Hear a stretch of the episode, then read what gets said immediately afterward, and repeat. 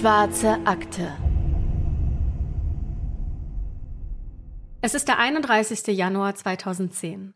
Kein gewöhnlicher Sonntag, sondern ein ganz besonderer Tag für den kleinen Joseph Jr. Schon seit dem frühen Morgen ist er wach und ganz aufgeregt, denn er merkt, dass sich heute alles um ihn drehen wird. Drei Kerzen brennen auf dem Kuchen vor ihm, die er gleich auspusten darf. Große Luftballons und bunte Girlanden schmücken den Raum, und Joseph Jr. freut sich schon darauf, gleich die neuen Spielsachen auszuprobieren, die er eben aus dem Geschenkpapier gerissen hat. Sein vierjähriger Bruder Gianni darf vielleicht auch mal mit seinem neuen Spielzeug spielen. Vater Joseph und Mutter Summer stimmen ein Geburtstagsständchen an. Sie singen gemeinsam laut den Happy Birthday Song, denn ihr jüngster Sohn wird heute drei Jahre alt. Den ganzen Tag lang wird gefeiert, gespielt und viel zu viel Kuchen gegessen. Noch ahnt die Familie nicht, dass der Geburtstagstisch im nächsten Jahr leer bleiben wird.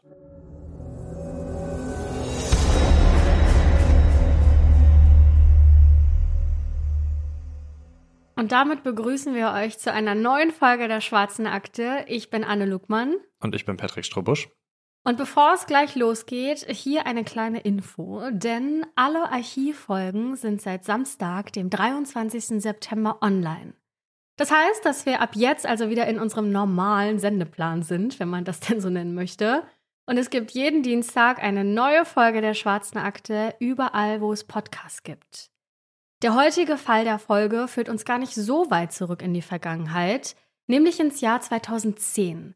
Und ich denke, jeder von uns hat gleich ein paar Assoziationen im Kopf, wenn er oder sie an das Jahr zurückdenkt. Patrick, was sind deine? 2010 war ich elf und dadurch, dass ich auch noch vergesslich bin, habe ich meine Eltern gefragt, was wir da gemacht haben.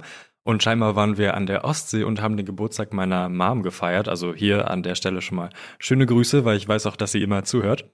Und im Herbst ging es dann wohl nach Ägypten. Was stand bei dir an? Für mich war das ein ganz wichtiges Jahr 2010, weil das war das Jahr, in dem ich Abitur gemacht habe und nach Berlin gezogen bin. Also wirklich aus einer ja, Kleinstadt meine äh, Familie verbietet mir immer das Wort Dorf zu sagen, deswegen sage ich Kleinstadt.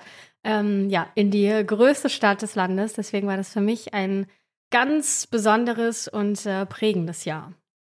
Und prägend ist hier eigentlich auch schon das richtige Stichwort, denn das Jahr 2010 wird auch ziemlich bedeutsam für die Familie des heutigen Falls.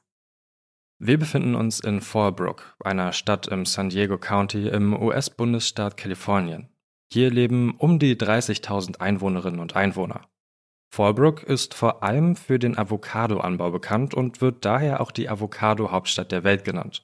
Auf seiner Webseite wird es als freundliches Dorf beschrieben und liegt ungefähr 30 Kilometer von der Pazifikküste entfernt. Und ich finde es ein bisschen witzig, dass auf der Website von einem äh, freundlichen Dorf gesprochen wird, wenn Fallbrook ja eigentlich 30.000 Einwohnerinnen und Einwohner hat. Äh, aber gut, wir zitieren nur.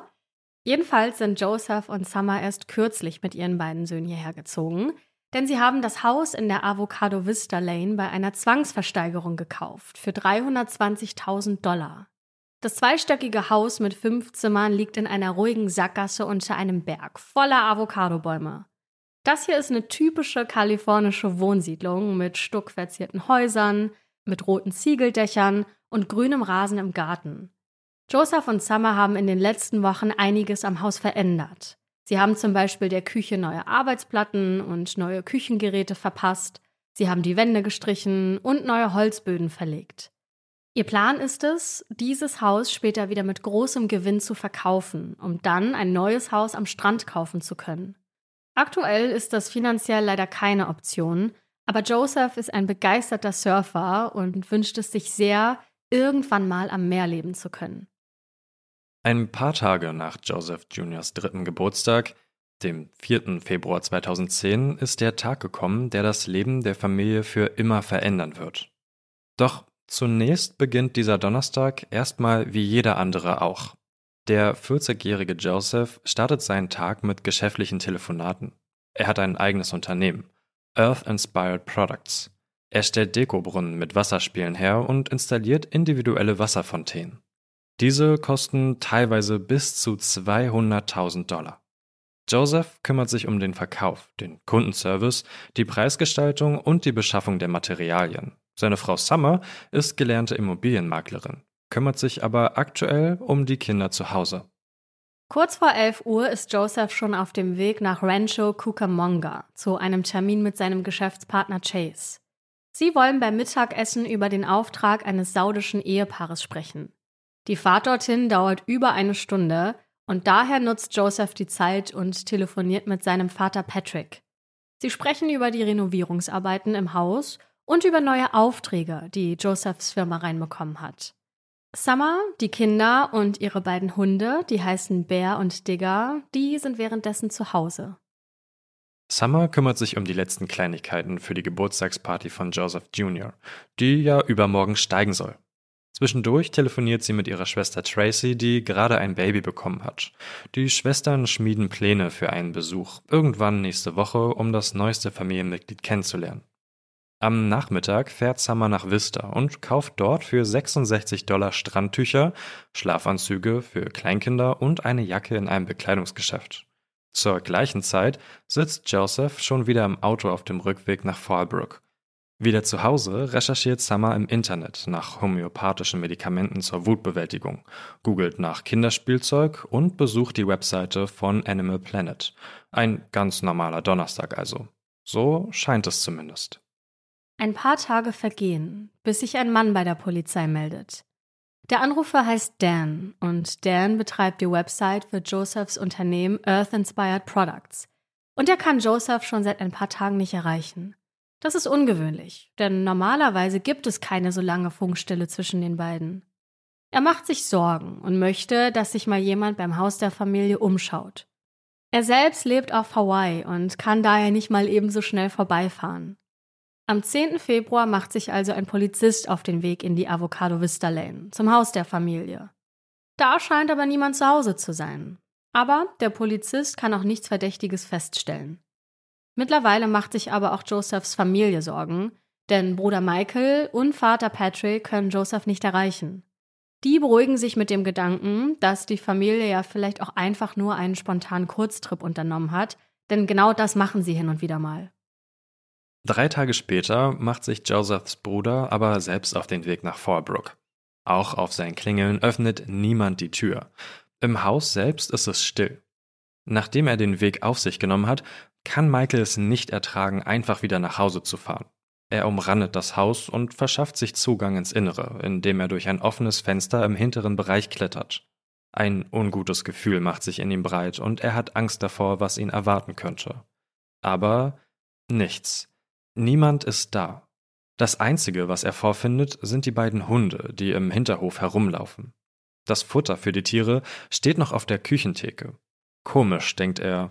Haben Summer und Joseph vielleicht in Eile vergessen, die Tiere zu füttern?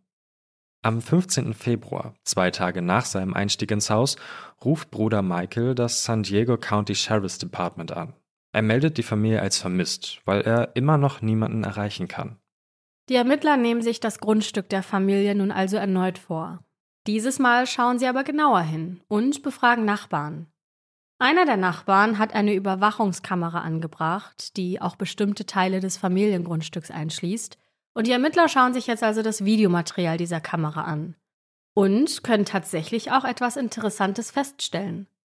Am 4. Februar, dem vermeintlich ganz normalen Donnerstag, da ist um 19.47 Uhr ein Fahrzeug zu sehen zwar nur die unteren 18 Zentimeter eines Fahrzeugs, aber trotzdem ist sichtbar, dass hier ein weißer Truck vom Grundstück fährt. Die Ermittler nehmen an, dass es sich um den weißen Trooper der Familie handelt. Leider ist auf dem Videomaterial aber nicht zu erkennen, wer sich im Auto befindet. Am selben Tag, circa 40 Minuten später, um 20.28 Uhr, geht ein Anruf von Josephs Handy ab. Und zwar an einen Geschäftspartner und engen Freund der Familie, Chase. Den Namen habt ihr heute schon mal gehört, denn Joseph und Chase haben an diesem Tag ja gemeinsam Mittag gegessen und einen Auftrag besprochen. Chase ist aber nicht ans Telefon gegangen. Er habe sich gerade einen Film mit seiner Freundin angesehen und hatte keine Lust dran zu gehen, wie er später der Polizei erzählt. Ein folgenschwerer Fehler.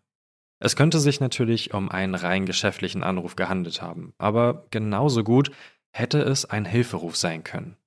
Danach gibt es kein Lebenszeichen der Familie mehr, keine Anrufe, keine E-Mails und auch keine SMS.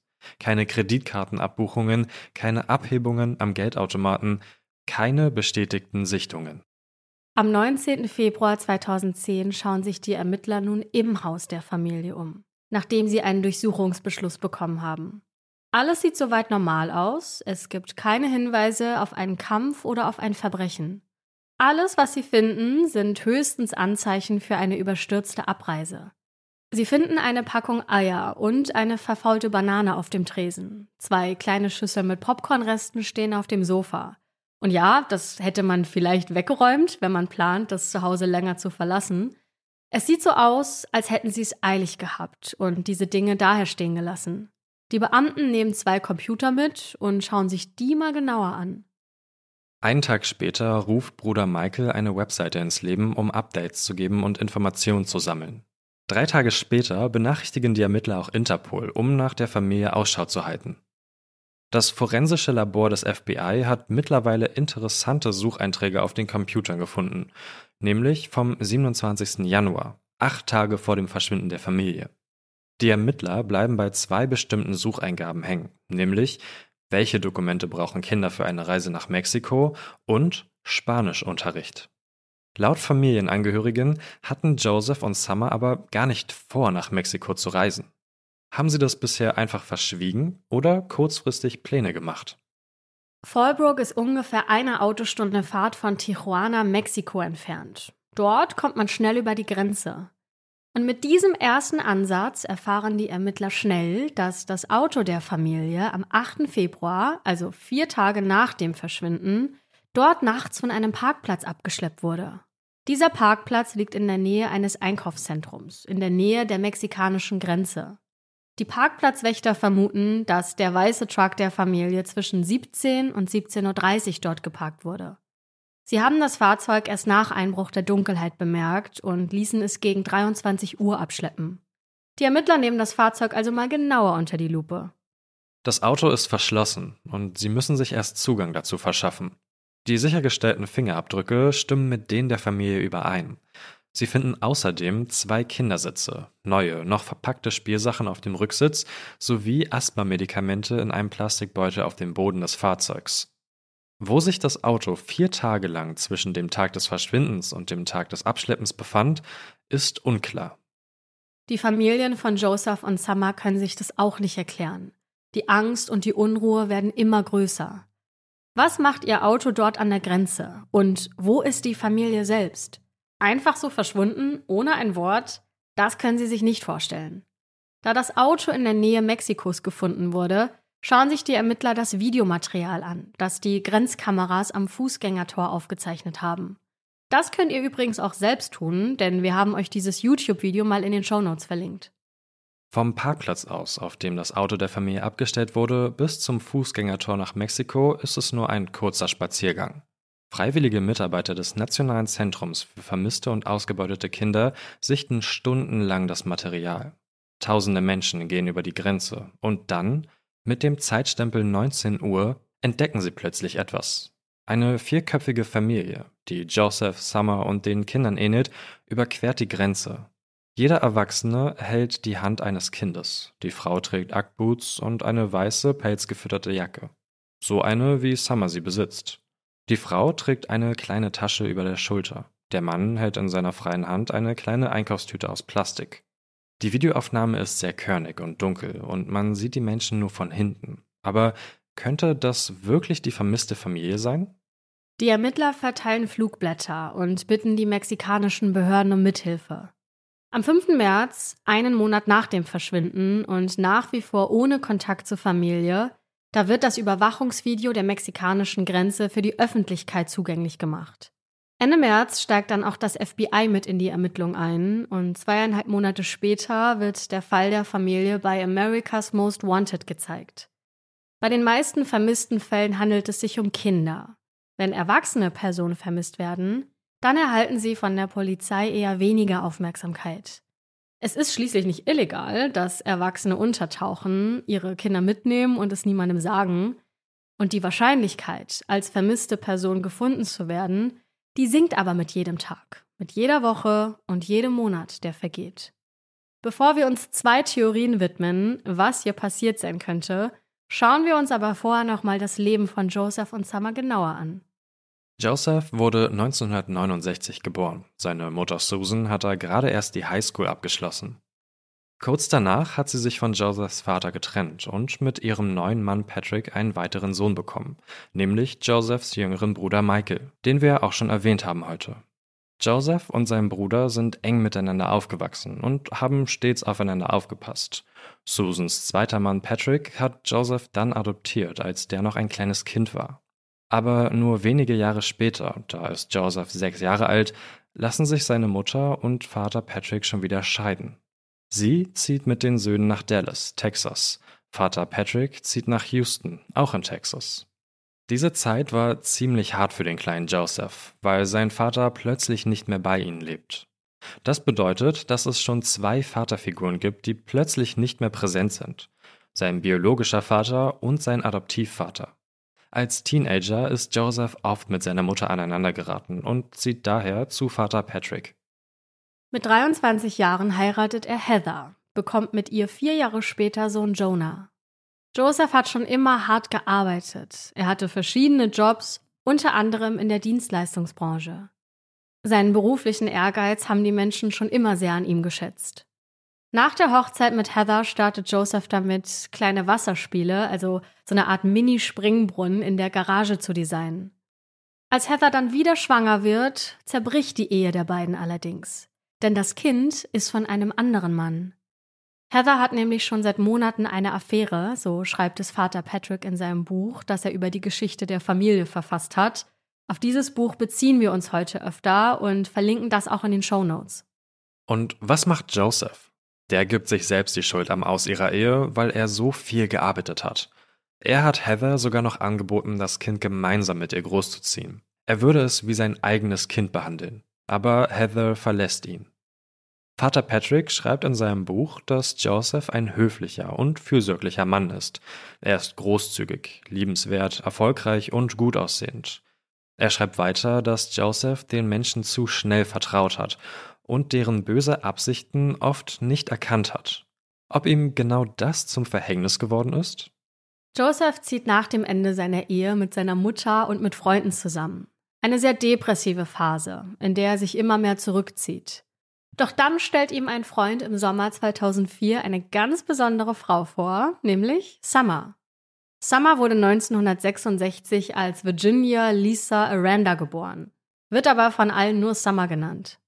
Vater Patrick beschreibt sie als lustig, großzügig, clever und stark. Sie ist eine tolle Mutter, äußerst beschützerisch, wenn es um ihre Kinder geht, aber auch rechthaberisch.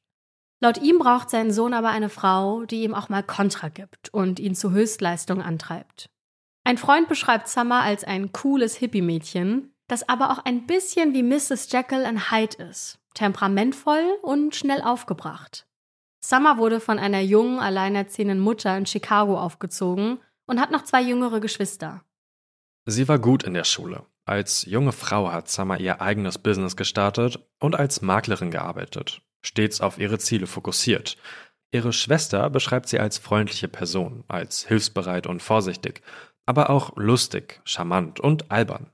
Josephs Vater schreibt, dass sie kein enges Verhältnis zu ihrer Mutter oder ihrem biologischen Vater hat. Summer hat sogar einen eigenen Ordner in ihrem Mailpostfach, den sie Kommunikationsversagen nennt und hier immer wieder bestimmte Mails ihrer Mutter und ihrer Geschwister reinschiebt. Ein Jahr nach ihrem Kennenlernen bekommen Summer und Joseph Sohn Gianni. Eineinhalb Jahre später folgt Joseph Jr. Im selben Jahr, am 10. November 2007, heiraten die beiden. Zwar wollte Summer ihre Mutter und ihre Geschwister nicht dabei haben, aber ihr persönliches Familienglück ist damit perfekt. Eine Freundin erzählt gegenüber der LA Times, dass die vier sehr glücklich waren. Geschäftspartner Chase erzählt gegenüber CNN, dass Joseph keine Feinde hatte. Ganz im Gegenteil, er war sehr beliebt. Nicht nur Chase, sondern auch viele Freunde und Verwandte helfen bei der Suche nach der vierköpfigen Familie. Und wie das immer so ist, wenn etwas Mysteriöses passiert und Menschen plötzlich verschwinden, dann dauert es gar nicht lange, bis auch Hobbydetektive anfangen zu spekulieren. Vor allem die Umstände des Verschwindens und die fehlenden Hinweise auf ihren Verbleib treiben sie an. Der Fall nimmt im Internet seinen Lauf, weil es offiziell zu wenig Antworten auf zu viele Fragen gibt. Die Faszination der Internetdetektive wächst damit jeden Tag. Widmen wir uns zuerst der absurdesten Theorie, die von einem amerikanischen Radiomoderator befeuert wird. Der heißt Rick und lebt zur Zeit des Verschwindens 2010 ebenfalls in Fallbrook. Er interviewt Josephs Bruder Michael für seine Radiosendung und beginnt deswegen, sich näher mit dem Fall zu beschäftigen und sogar ein Buch darüber zu schreiben. No Goodbyes, The Mysterious Disappearance of the McStay Family. Und was er darin schreibt, ist wirklich abenteuerlich und gefällt Freunden und Angehörigen der verschwundenen Familie überhaupt nicht. Josephs Vater nennt Rick in seinem Buch konsequent nur den Boulevard-Zeitungstrottel.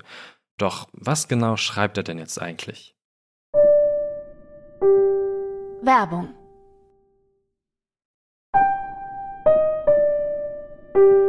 Werbung Ende. Zunächst einmal führt er unzählige Interviews zu dem Fall. Er reist dafür nach Mexiko, nach Haiti und in die Dominikanische Republik. Er verfolgt Spuren und berichtet von angeblichen Sichtungen der Familie. Sein Buch basiert auf privaten E-Mails und anderen Aufzeichnungen, die er nach eigenen Angaben von Bürgerinitiativen erhalten habe. Und jetzt kommt's.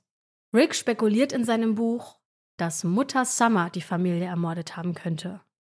Er stellt sie als hitzköpfig, als manipulativ und rachsüchtig dar. Er glaubt, dass Summer ihrem Mann etwas angetan habe. Aber er hat überhaupt gar keine Beweise dafür. Und trotzdem stellt er diese Behauptung auf und gibt sie damit ja auch an die Öffentlichkeit heraus. Was für ein Schlag für Familie und Freunde. Rick stützt seine eigene Untersuchung auf hunderte persönliche E-Mails, die zeigen sollen, dass Summer und Joseph Probleme hatten und dass ihre Beziehung, in seinen Worten, kurz davor stand, zu explodieren. Wie er daraus schließt, dass sie ihn ermordet hat, verstehen wir auch nicht ganz. Summers Schwester findet dafür eindeutige Worte und sagt gegenüber einer Zeitung, wir haben genug gelitten und das macht es nur noch schwieriger. Es werden so viele schreckliche Dinge gesagt, und sie haben meine Schwester zu dieser schrecklichen Person gemacht. Jeder hat Charakterfehler, aber sie auf diese Weise anzugreifen, wenn sie nicht hier ist, um sich zu verteidigen, ist so verletzend. Die zweite Theorie, die das Verschwinden der Familie erklären könnte, die ist da schon schlüssiger. Denn wiederum andere, wie der Sheriff vom San Diego Sheriff's Department, die spekulieren, dass die Familie freiwillig nach Mexiko ausgereist ist.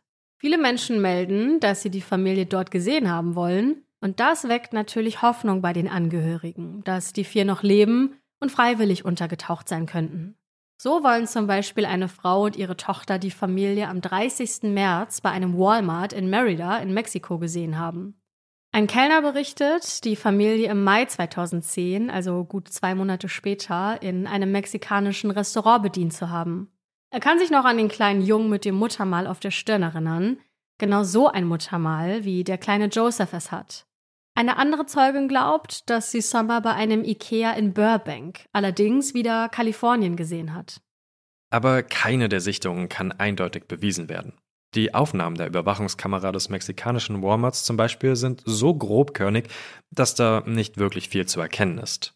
Vater Patrick erinnert sich, dass Joseph manchmal Materialien für sein Unternehmen im Ausland gekauft hat, aber er hat eigentlich nichts von Mexiko erwähnt. Mutter Susan erzählt, dass Joseph wohl zuletzt mit extremem Schwindel zu kämpfen hatte. Er hat in den Monaten vor seinem Verschwinden mehrere Ärzte in der Umgebung aufgesucht. Die Familie denkt in alle Richtungen und vermutet, dass er in Mexiko Ärzte aufgesucht haben könnte und seine Familie nicht unnötig beunruhigen wollte. Aber wie sie es auch drehen und wenden. Niemand kann eine Erklärung oder ein Motiv finden, das irgendeinen Sinn ergibt. Wir haben euch ja vorhin schon von diesem Video erzählt, das an der mexikanischen Grenze am Fußgängertor aufgenommen wurde. Denn das wird jetzt nochmal interessant. Josephs Bruder und Samas Mutter bezweifeln nämlich, dass es sich bei den Personen um die vierköpfige Familie handelt, denn der Mann auf dem Video wäre zu groß und zu schlank für Josephs Statur. Auch Josephs Vater Patrick sagt gegenüber The Times, mein Sohn ist nicht weggegangen. Sie sind nicht zu Fuß nach Mexiko gegangen. Das würden sie niemals tun. Und dann ist da ja noch Josephs Sohn aus erster Ehe, Jonah. Die haben ein sehr gutes Verhältnis. Also warum sollte er seinen ältesten Sohn im Stich lassen? Ein ausschlaggebender Punkt sind die Sicherheitsbedingungen, die in Mexiko nicht besonders hoch sind. Freunde von Summer sagen, dass sie ihre Kinder niemals den Gefahren in Mexiko ausgesetzt hätte. Außerdem sei auch Summers Reisepass abgelaufen. Zwar ist es für US-Bürgerinnen und Bürger möglich, auch ohne Reisepass nach Mexiko einzureisen, aber spätestens für die Wiedereinreise in die USA braucht man einen gültigen Reisepass. Die Fragen brechen nicht ab. Warum sollte Joseph sein erfolgreiches Business aufgeben? Laut seinem Geschäftspartner Chase steht ein neues Projekt mit 500 Wasserfällen in Aussicht. Also so Installationen mit Wasser, wie man sie vielleicht in Hotels schon mal gesehen hat. Jeder einzelne würde für mindestens 17.000 US-Dollar verkauft werden. Insgesamt also 8,5 Millionen US-Dollar. Diese Chance lässt man sich doch nicht entgehen. Außerdem sind sie doch gerade erst in das Haus in der Avocado Vista Lane eingezogen. Haben die letzten zwei Monate damit verbracht, Farben und Materialien fürs Haus auszusuchen. Außerdem hat die Familie mehr als 100.000 US-Dollar auf Bankkonten, aber vor Aufbruch gar kein Bargeld abgeholt und auch nichts davon angerührt. Wie sollen sie denn in Mexiko ihren Lebensunterhalt finanzieren? Warum hätte Summer am Tag des Verschwindens noch Pläne mit ihrer Schwester am Telefon schmieden sollen? Warum hätte Summer noch den Kindergeburtstag von dem kleinen Joseph planen sollen? Warum haben sie ihre geliebten Hunde ohne Nahrung und Wasser zurückgelassen? Patrick beschreibt seinen Sohn als einen familienfreundlichen Menschen, der seinen Liebsten sowas niemals antun würde. Die Familie ist also überzeugt. Sie sind nicht freiwillig verschwunden. Die Ermittler sind ebenfalls der Ansicht, dass sie zwar vielleicht freiwillig nach Mexiko gereist sind, ihnen dann aber etwas Schlimmes passiert ist. Das würde erklären, warum es kein Lebenszeichen mehr gibt. Was allerdings offen bleibt, ist die Frage, warum zwischen dem Tag des Verschwindens und der vermeintlichen Einreise nach Mexiko, wenn man dem Grenzvideo glaubt, vier Tage liegen. Was ist in diesen vier Tagen passiert? Die Ermittler stecken viel Zeit und Energie in die Suche nach der Familie. Aber nichts. Keine Beweise, die auf ein Verbrechen hindeuten. Aber es gibt dennoch einige Ungereimtheiten vom Tag des Verschwindens. Und zwar hat Summer ja noch am Nachmittag des 4. Februars ein paar Dinge in einem Bekleidungsgeschäft gekauft und diese mit ihrer Karte bezahlt. Diesen Einkauf hat allerdings keine Überwachungskamera gefilmt. Lediglich die Kreditkartenabrechnung und eine digitale Unterschrift belegen den Einkauf. Familienangehörige behaupten, dass das aber gar nicht Summers Unterschrift ist, die auf dem digitalen Beleg zu sehen ist. Und dann ist da noch die Sache mit den Telefonanrufen. Joseph checkt gegen 14.30 Uhr am Tag des Verschwindens seine Mailbox. Zweimal hintereinander. Um 16.25 Uhr gibt es einen Anruf vom Haustelefon der Familie auf sein Handy. Dieser Anruf ist aber nicht auf seinen Telefonaufzeichnungen gelistet, auf die sein Vater später Zugriff bekommt. Um 17.05 Uhr wird eine Nachricht von Summers Handy an Josephs Handy geschickt. Diese Nachricht wird auf seinem Handy aber erst 42 Minuten später empfangen. Um 17.47 Uhr. Es wird vermutet, dass der Akku seines Handys leer war oder dass er es ausgeschaltet hat, nachdem er seine Mailbox abgehört hat. Vielleicht wollte er kurz nicht erreichbar sein, aber wenn dem so war, warum nicht? Monate vergehen, ohne dass jemand etwas von der Familie hört. Dann vergehen sogar Jahre. Drei lange Jahre ist es jetzt schon her, in denen Angehörige und Freunde jedes denkbare Szenario durchgehen. Immer und immer wieder voller Hoffnung und Zuversicht und gleichzeitig aber auch Angst und Panik, dass der schlimmste Fall eintreten könnte. Noch dazu die vielen Spekulationen aus dem Umkreis und im Internet. Josephs Mutter Susan schickt übrigens immer noch Mails an seine Mailadresse, um ihn für alle Fälle auf dem Laufenden zu halten. Aber sie bekommt keine Antworten. Summers Mutter hat jedes Mal Sorge, wenn es kälter wird, weil die Familie vielleicht irgendwo da draußen ist und nicht genug warme Kleidung bei sich hat. Josephs Bruder Michael erhält dann plötzlich einen Anruf vom leitenden Ermittler. Er fragt Michael, ob sich sein Bruder schon mal etwas gebrochen hätte. Michaels Herz beginnt in diesem Moment wie wild zu pochen, weil er ganz genau weiß, warum der Ermittler ihn so etwas fragt. Sie haben eine Leiche gefunden. Aber nein, Joseph hat sich noch nie etwas gebrochen. Damit kann die unbekannte Leiche nicht die seines Bruders sein. Die Erleichterung darüber ist groß, aber gleichzeitig bedeutet das, dass das Warten weitergeht. Michael sagt in der The San Diego Union Tribune, es fühlt sich so an, wie mit einem gebrochenen Herzen zu leben. In der Avocado Vista Lane, ganz am Ende in der Sackgasse, lebt mittlerweile übrigens schon eine neue Familie. Das Haus wurde nämlich nach dem Verschwinden zwangsversteigert. Und dann kommt der 11. November 2013. Ein Offroad-Motorradfahrer ist an diesem Tag in der Wüste in der Nähe von Victorville in Kalifornien unterwegs. Es ist eine sehr abgelegene Gegend, mehr als 240 Kilometer von der Grenze zwischen den USA und Mexiko und ungefähr 160 Kilometer nördlich des Hauses der Familie. Da findet der Biker etwas, das wie ein Teil eines menschlichen Schädels aussieht. Aber er findet nicht nur das. Forensische Ermittler arbeiten Tag und Nacht daran, die zwei flachen Grabstätten mit zahlreichen menschlichen Überresten freizulegen. Am 13. November, zwei Tage nachdem der Biker die Gräber gefunden hat, kommen die Ermittler zu dem Schluss, dass sich die Überreste von vier Personen darin befinden. Zahnärztliche Unterlagen liefern letztendlich die finalen Ergebnisse. Am 15. November 2013 werden die Leichenteile offiziell als die von Joseph und Summer identifiziert. Die Ermittler gehen davon aus, dass die anderen zwei Leichen die der beiden Kinder sind. Nach drei langen Jahren des Hoffens und Bangens ist das natürlich ein riesiger Schock. Hinzu kommt, womit man erstmal fertig werden muss, dass die Todesfälle als Tötungsdelikte eingestuft werden. Die Ermittler haben bei den Überresten auch Kleidung gefunden. Eine konkrete Beschreibung oder weitere Angaben dazu werden aber nicht veröffentlicht. Auf Nachfragen der LA Times heißt es nur, dass es Beweise am Tatort gibt, die helfen werden, die Ermittlungen abzuschließen. Eine Autopsie ergibt, dass alle vier Opfer mit einem stumpfen Gegenstand erschlagen worden sind. Die Ermittler glauben, dass die Mordwaffe ein schwerer Vorschlaghammer gewesen sein muss, über ein Kilogramm schwer. Denn genau so ein Vorschlaghammer wurde im Grab gefunden, in dem die Überreste von Summer und ihrem Sohn lagen. Die Behörden von San Bernardino County geben an, dass sie davon ausgehen, dass die Familie durch stumpfe Gewalteinwirkung noch in ihrem Haus gestorben ist. Einzelheiten dazu halten sie jedoch zurück. Josephs Vater Patrick sagt gegenüber CNN, dass die Tatsache, dass die Kinder zusammen mit ihren Eltern getötet wurden, zwei Möglichkeiten nahelege.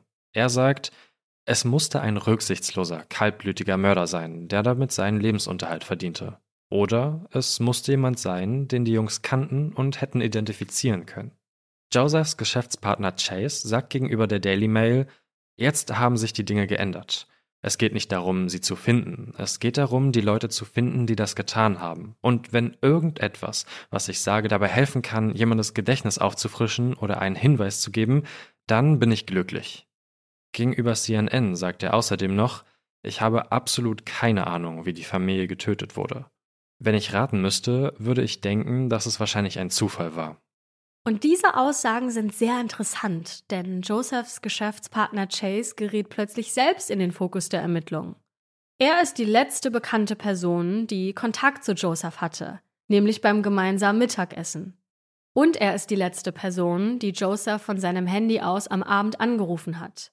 An sich ist das ja erstmal kein Beweis für einen oder sogar mehrere Morde.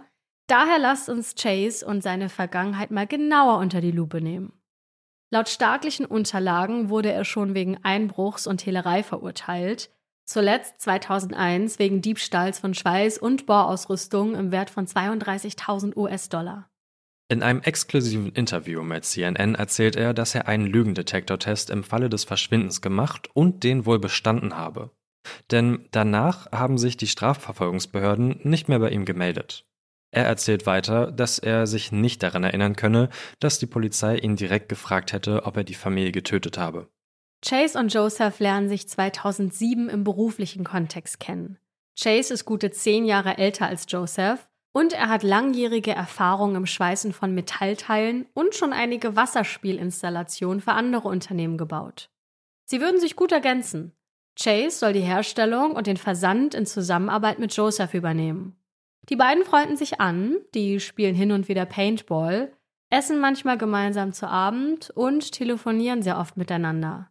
Laut Chase sogar bis zu zwölf Mal am Tag. Er hat der Familie auch beim Umzug nach Fallbrook geholfen, das heißt, er kennt auch die anderen Familienmitglieder. Als Josephs Vater Patrick gefragt wird, ob er ihn für verdächtig hält, da antwortet er gegenüber CBS, ich muss Chase vertrauen, weil ich meinem Sohn vertrauen muss. Ich glaube, dass Joseph ihm vertraute und an Chase glaubte. Ob ich glaube, dass Chase etwas damit zu tun hat? Ich glaube nicht und ich hoffe wirklich nicht. Was Joseph erst später über seinen Geschäftspartner und Freund lernen wird, Chase schuldet vielen Leuten Geld, weil er schlampige Arbeiten abgeliefert hat. Hinzu kommen außerdem Glücksspiel und damit einhergehende finanzielle Probleme. Am 5. November 2014 passiert es dann. Die Ermittler des San Bernardino County Sheriff's Department verhaften Chase im Zusammenhang mit dem Tod der Familie. Zwei Tage später wird seine Verhaftung öffentlich gemacht. Ein Richter entscheidet, dass es genügend Beweise gibt, um ihn vor Gericht zu stellen und wegen vierfachen Mordes anzuklagen. Unter anderem wurde seine DNA nämlich am Lenkrad des abgeschleppten Autos der Familie sichergestellt. Und wir erinnern uns, dass man damals ja gar nicht sehen konnte, wer im Auto gesessen hat, als die Kamera des Nachbarn einen weißen Truck aufgezeichnet hat. Es wird vermutet, dass Chase ihn an die mexikanische Grenze gefahren und dort auf dem Parkplatz abgestellt hat.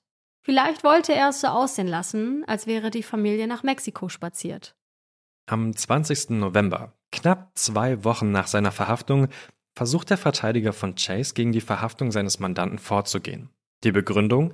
Der schlechte Gesundheitszustand von Chase. Wiederum zwei Monate später, Ende Januar 2015, beantragt Chase, sich selbst vor Gericht vertreten zu dürfen. Er erklärt, dass er nur noch ein paar Monate zu leben habe und sich keinen Anwalt leisten könne. Der Prozess verzögert sich immer wieder. Mal feuert Chase seine Anwälte, dann will er sich wieder selbst vertreten, dann argumentieren seine neuen Verteidiger damit, dass bestimmte Beweise unzulässig seien. Doch am 7. Januar 2019 ist es endlich soweit. Fast neun Jahre nachdem die Familie verschwand, beginnt die Verhandlung vor dem Gericht in San Bernardino. Die Staatsanwaltschaft geht hart vor und beantragt die Todesstrafe. Als Motiv nennen sie sein Glücksspielproblem und dass Chase die Familie aus finanziellen Gründen ermordet habe. Im Zeitraum, als die Familie spurlos verschwand, da hätte er Schecks im Gesamtwert von über 21.000 Dollar auf Josephs Geschäftskonto ausgestellt. Anschließend habe er laut The San Bernardino Sun Tausende von Dollars in nahegelegenen Casinos verspielt.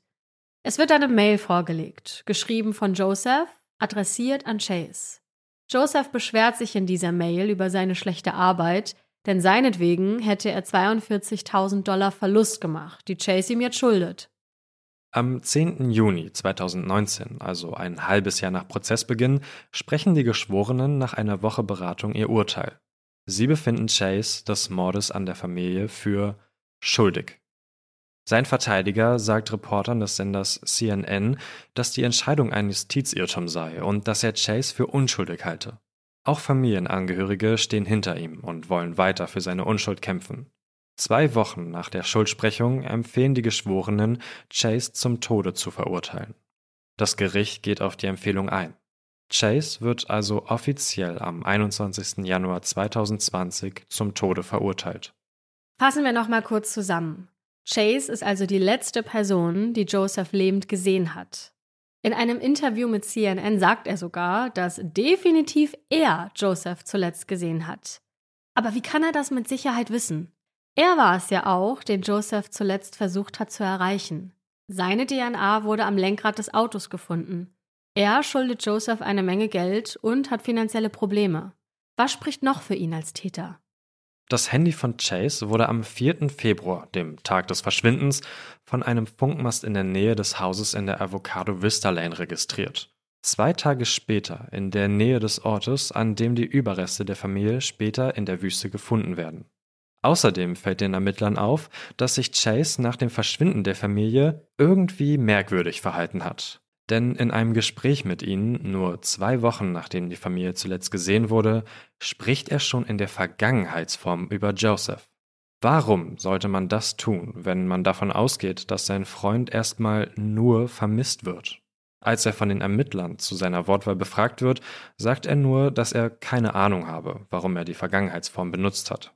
Und ganz interessant ist dann noch die Sache mit den Schecks, die um das Verschwinden herum ausgestellt wurden. Chase sagt den Ermittlern dazu, dass Joseph ihm während ihres letzten Mittagessens Scheckkopien für einige der Projekte, an denen sie gearbeitet haben, ausgehändigt hat. Die Ermittler des San Bernardino County finden außerdem heraus, dass tatsächlich einige Schecks ausgestellt wurden, und zwar auf Chase und ein paar Leute, denen er Geld geschuldet hat. datiert auf den 4. Februar. Allerdings wurden die Schecks gar nicht an diesem Tag ausgestellt, sondern erst einige Tage nach dem Verschwinden der Familie. Sie wurden rückdatiert, um den Anschein zu erwecken, dass sie schon vorher ausgestellt wurden. Chase wird ins San Quentin State Prison im Norden von Kalifornien gebracht und sitzt noch heute im Todestrakt ein. Er beteuert nach wie vor seine Unschuld. Als wir vorhin über mögliche Theorien gesprochen haben, was mit der Familie passiert sein könnte, haben wir euch auch von dem Radiomoderator Rick erzählt. Der hat ja ein Buch geschrieben und behauptet, dass Summer ihre Familie getötet habe, ohne Beweise dafür zu haben. Als die Leichen der Familie in der Wüste gefunden wurden, war natürlich klar, dass er Blödsinn geschrieben hat. Daher hat er all seinen Käufern eine Rückerstattung angeboten, die sein Buch vor dem November 2013 gekauft haben. Im November wurden ja die Gräber gefunden. Bevor wir die Akte für heute schließen, würde mich aber erstmal interessieren, hast du sonst noch irgendwelche Ideen zu dem Fall? Ja, also in der Recherche sind mir auf jeden Fall so ein paar Punkte aufgefallen. Ähm, und zwar fand ich das ganz interessant, dass am Tag des Verschwindens der Chase ja nochmal angerufen wurde von Joseph Sandy und er ja nicht drangegangen ist. Als Grund dafür nannte er ja, dass er mit seiner Freundin einen Film schaut. Und da habe ich mir gedacht, ja, vielleicht erzählt er das dem Beamten auch, ne, dass er eben nicht dran gegangen ist, weil die ja sonst gefragt hätten, hey, worüber habt ihr denn gesprochen? Und er sich da vielleicht irgendwie eine wilde Story hätte überlegen müssen. Und ähm, zu diesem Punkt, dass das Auto oder dass er das Auto in der Nähe der mexikanischen Grenze abgestellt hat, da war mein Gedanke auch direkt, dass das ein Ablenkungsmanöver sein soll. Ne, also, dass es so aussehen soll, als wäre die Familie über die Grenze gegangen. Weil ganz ehrlich, da gehen so viele Leute über die Grenze. Da finde ich, ist es gar nicht so unwahrscheinlich, dass da mal eine vierköpfige Familie drüber geht und alle sagen, ja, guck mal, da ist die Familie.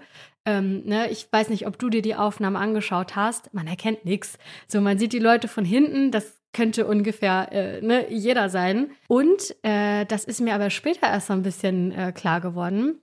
Es gibt ja die Suchanfragen auf den Computern der Familie. Ne, was war das? Spanischunterricht und ähm, Ausziehen, auswandern nach genau, Mexiko oder mit den Kindern, ne? Ja. Und da habe ich mir gedacht, Mensch, der war ja so oft, der Chase, bei denen zum Abendessen. Vielleicht hat er diese Anfragen selber mal schnell gestellt auf dem Weg zum Klo oder so, ähm, auch um wieder abzulenken. Ich weiß es nicht. Wir werden es nicht klären können. Er sagt ja bis heute, äh, dass er das nicht war und äh, leugnet das. Aber ähm, ja, ich glaube zum Abschluss, bevor wir äh, euch nächste Woche einen neuen Fall vorstellen, gibt es noch ein Zitat von Josephs Bruder Michael, was wir sehr wichtig finden und was wir uns alle noch mal vor Augen führen sollten. Denn er sagt in Bezug auf das Buch dieses Radiomoderators Folgendes. Für alle anderen ist das nur eine Geschichte. Für uns ist das das echte Leben. Und wir beide finden, genau das sollten wir nicht vergessen, solltet ihr nicht vergessen, denn es sind echte Geschichten, über die wir hier sprechen.